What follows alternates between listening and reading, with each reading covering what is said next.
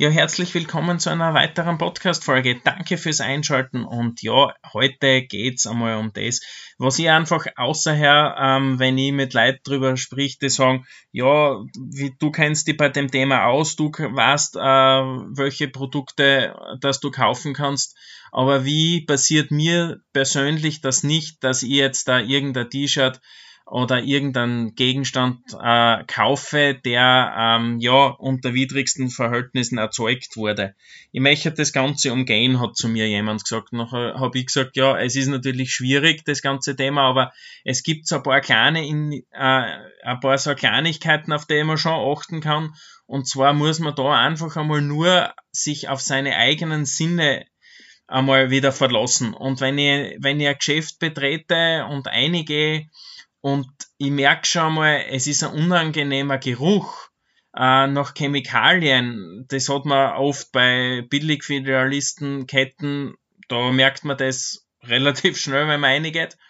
Ähm, ja, das ist schon mal sowas. Also für mich ist das so, wenn ich, wenn das, wenn ich das rieche, dann bin ich schon fertig. Und dann kaufe ich auch nichts. Ähm, weil der Geruch, der kommt nicht von der Decke oder vom Boden, der neu verlegt worden ist, oder von, von, von irgendwelchen anderen Sachen, sondern von den Produkten, die dort angeboten werden.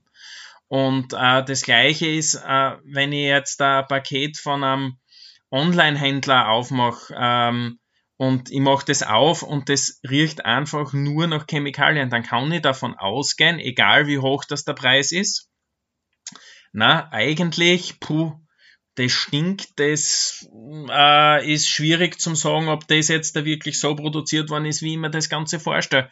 Und äh, sicher gibt's auch große Modeketten und teure, also teure äh, Bekleidung und Produkte, die wahrscheinlich dann auch riechen. Also nicht drauf verlassen, nur wenn es wenn es teuer ist, dass es ähm, ähm, ein gutes Produkt ist, sondern einfach einmal auf seine Sinne beruhen und, und einmal drauf hören, wie das Ganze ist. Ich glaube, das ist ein ganz wichtiger Punkt, den man auch selbst recht schnell einmal umsetzen kann. Und da ein guter, ich glaube, ein guter Tipp von mir, sich da drauf wieder mal zu besinnen und einmal drüber nachzudenken, äh, wenn ich jetzt äh, in so ein Geschäft eingehe, wie riecht das dort, oder wenn ich das Produkt dann anprobiere, ähm, äh, ist das angenehm für mich oder nicht, fühlt sich das gut an, äh, oder schaut's nur gut aus? Also ich glaube, das ist so ein springender Punkt bei mir gewesen, wo ich mir einfach drüber Gedanken gemacht habe und jetzt einfach das äh, schon ganz oft umsetze.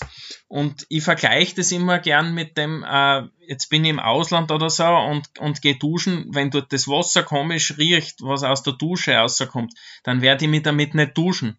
Aber ich werde mir vielleicht ein T-Shirt oder irgendwas anziehen, was total nach Chemikalien riecht. Also ich glaube, wenn man das sich ein bisschen vor Augen hält, dann wird man da ein bisschen sensibler auf das ganze Thema. Und ich glaube, äh, ja, damit ist bei mir viel gesagt in dieser Podcast-Folge äh, zu, zu, zu den Sinnen, auf die wir uns einmal wieder besinnen sollen, sozusagen.